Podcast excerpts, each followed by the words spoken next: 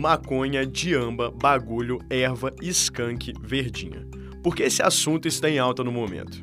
É que no mês de agosto de 2023, a votação do STF sobre a descriminalização da maconha ganhou espaço nas mídias sociais, nas manchetes de jornais e nas notícias da TV.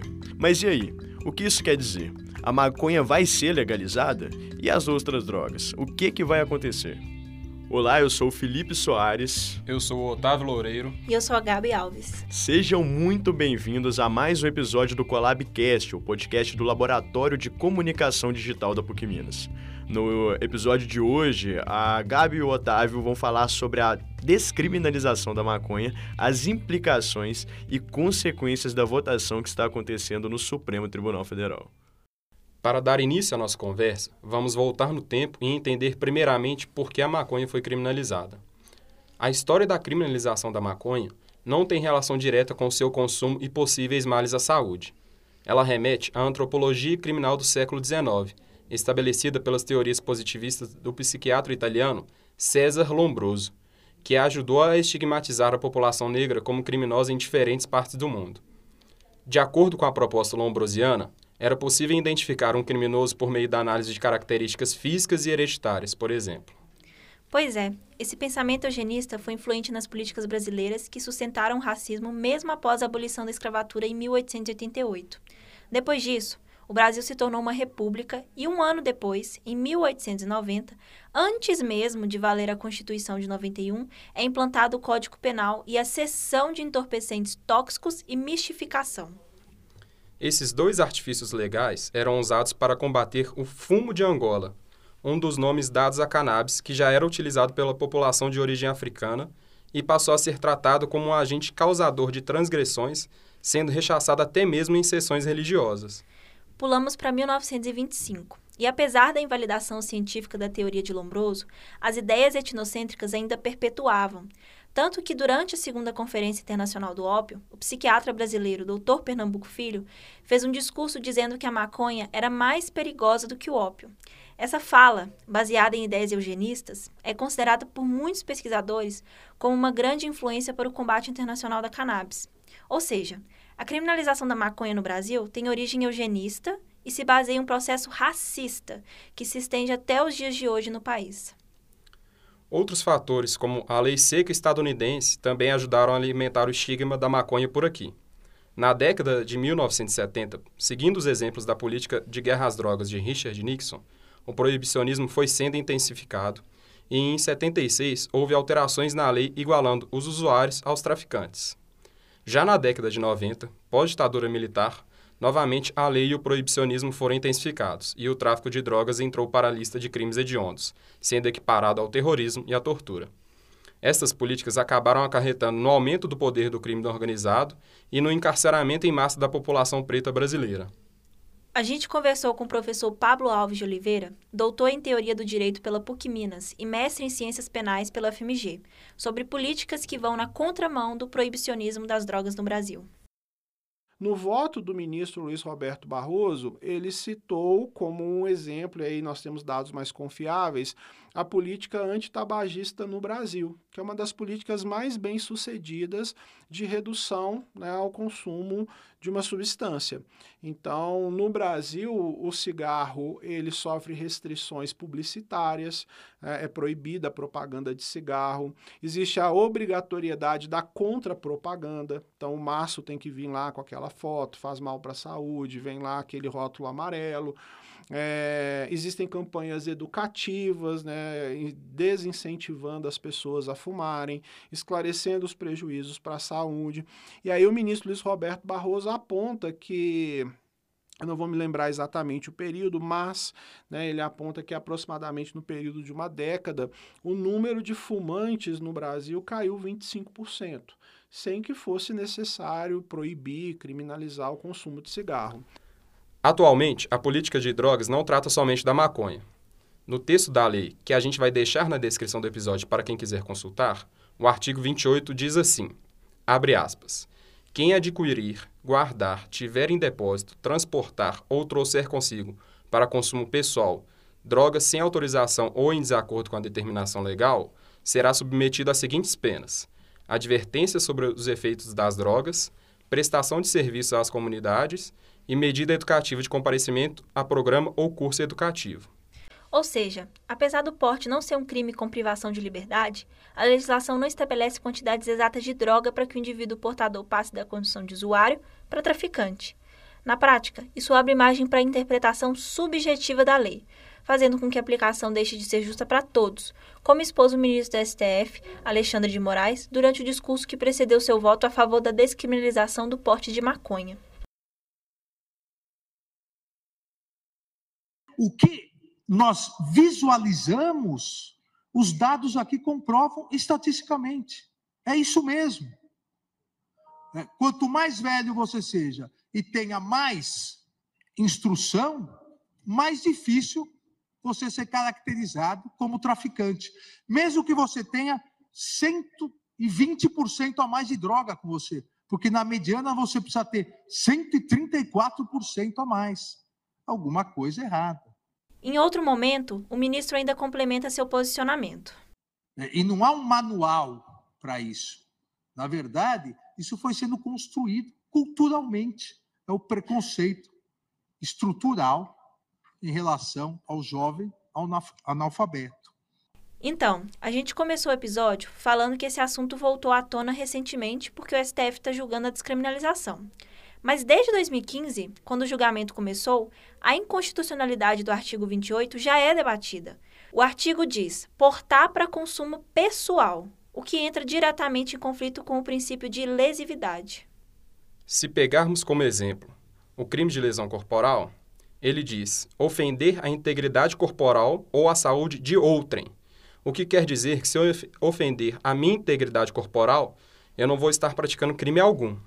Seguindo essa lógica, tecnicamente entende-se que o usuário não está prejudicando ninguém além de si, o que trata apenas de suas liberdades individuais, e, portanto, ele não deveria ser punido. Sobre esse assunto, a gente conversou com Ana Cardoso, graduada em Direito pela UFMG, com pós em Gestão Pública e atuante na Coordenadoria de Políticas sobre Drogas em Nova Lima. Ela contou sobre a origem da discussão e os efeitos práticos da lei. É importante a gente pensar que o artigo 28 que fala sobre o crime do uso para porte do uso pessoal de drogas é, ele não é punido com uma pena privativa de liberdade, mas com serviços de prestação, é, com penas de prestação de serviço à comunidade, penas substitutivas, né, é, o encaminhamento a grupos reflexivos. É, a ação que deu origem, ela foi proposta no ano de 2015, acerca da inconstitucionalidade do artigo 28, uhum. e é muito pautado numa reflexão sobre a autonomia dos sujeitos e a limitação dos riscos é, e qual é o bem jurídico que é atingido quando uma pessoa faz o uso pessoal de uma substância psicoativa. É importante frisar que a votação que está acontecendo na STF é sobre a descriminalização do porte da maconha e não a legalização dela. A legalização é um processo mais amplo, que envolve regulamentação, tributação, fiscalização e restrições. O comércio de cigarros no Brasil, por exemplo, é legalizado, mas é regulamentado e possui uma série de restrições, como já citado anteriormente. Já a votação da descriminalização do porte de maconha está relacionado com a inconstitucionalidade da Lei de 2006, que também citamos antes. Então, a consequência prática dessa decisão é que uma pessoa flagrada com uma pequena quantidade de maconha para o seu consumo pessoal, ela não sofrerá nenhum tipo de sanção penal nenhum tipo de sanção criminal. Ela não vai ser conduzida até uma delegacia, ela não vai responder a um processo criminal, ela não está sujeita a penas. Mas o Congresso Nacional pode, por exemplo, a partir dessa decisão, regulamentar outro tipo de punição que não seja uma pena. Então, alguns países, por exemplo, estabelecem multas né, para estes casos. Então, a, a, decisão do Supremo ela não significa necessariamente a legalização do uso da maconha. Ela significa, se ela for neste sentido, obviamente, a descriminalização. Deixa de ser crime, mas não necessariamente será legalizado, porque nem tudo que é proibido é crime, nem tudo que é ilícito é crime. Estacionar em local proibido não é crime, mas é uma conduta ilícita sujeita a uma multa. A descriminalização pode ter impactos, por exemplo, sobre a questão do abuso do poder policial. No voto do ministro Alexandre de Moraes, ele aborda o conceito do abuso policial seletivo.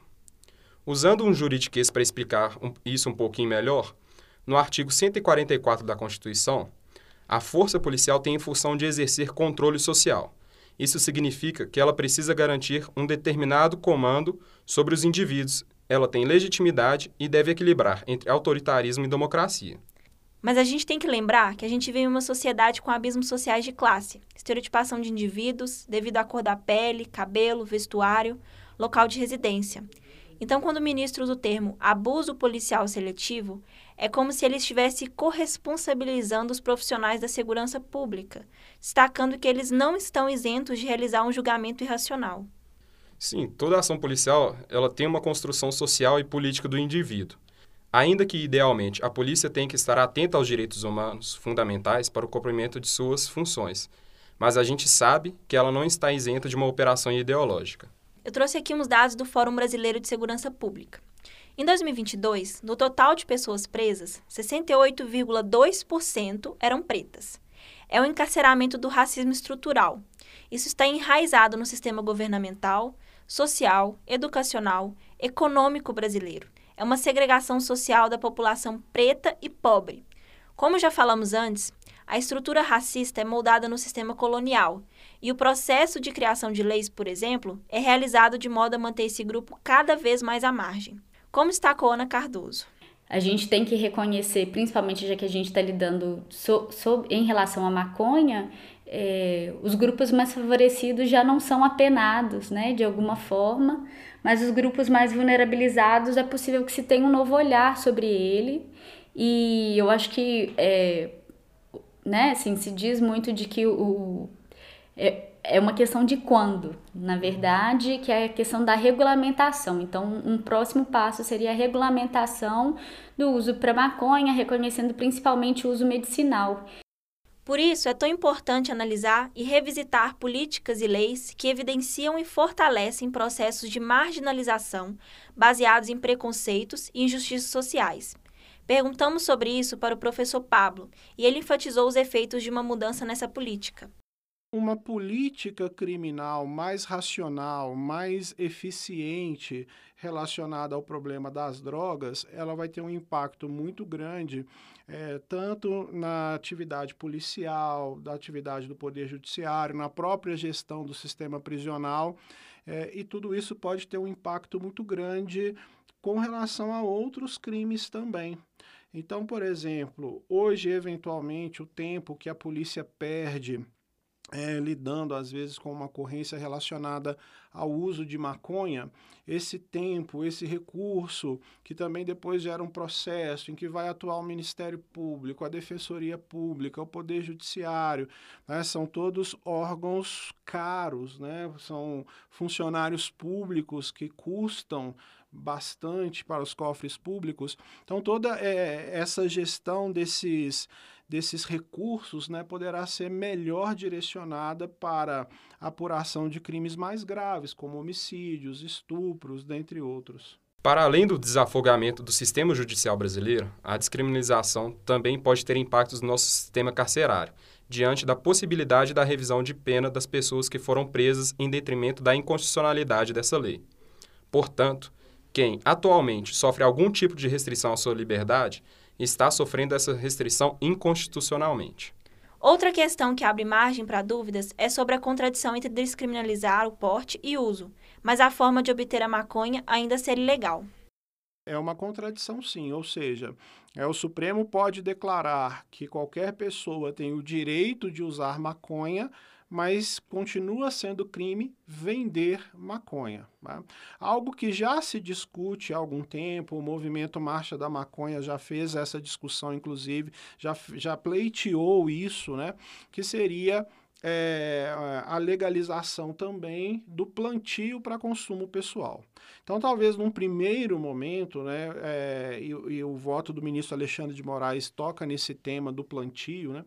Então, num primeiro momento, né, seria, por exemplo, a, a forma de adquirir licitamente essa maconha seria através do plantio pessoal o usuário teria que plantar a própria maconha para seu consumo exclusivo, já que se ele vendesse ou mesmo se ele desse para um outro usuário, ele estaria incorrendo nas condutas do tráfico e aí ele seria criminalizado, seria passível de uma, uma punição. Até o dia 31 de agosto, data dessa gravação, seis ministros já votaram, sendo cinco a favor da descriminalização e um contra. Luiz Roberto Barroso, Gilmar Mendes, Alexandre de Moraes, Edson Fachin e Rosa Weber formaram a banca favorável, enquanto o recém-chegado ao STF, Cristiano Zanin, foi contra. Apesar de alguns juristas acreditarem que a descriminalização será aprovada, a votação segue suspensa desde o dia 24 de agosto por um pedido de vista do ministro André Mendonça. Na expectativa para o encerramento da votação, a gente espera que este episódio do Collabcast tenha contribuído para que você entendesse melhor o debate por trás do tema. Na descrição do episódio você encontra as fontes que usamos na pesquisa e as mídias sociais do arroba Siga a gente e compartilhe esse episódio com alguém que você sabe que vai gostar. Obrigado por ter escutado até aqui e até a próxima. Esse episódio do Collabcast foi produzido, roteirizado e narrado por Otávio Loureiro e Gabi Alves, com auxílio de Felipe Soares. A captação de áudio conta com Lucas Parreiras, Júlia Maria, Clara Costa e Wesley Diniz, a equipe do Laboratório de Áudio da PUC Minas. A edição é de Felipe Soares, com a supervisão de produção de Verônica Soares.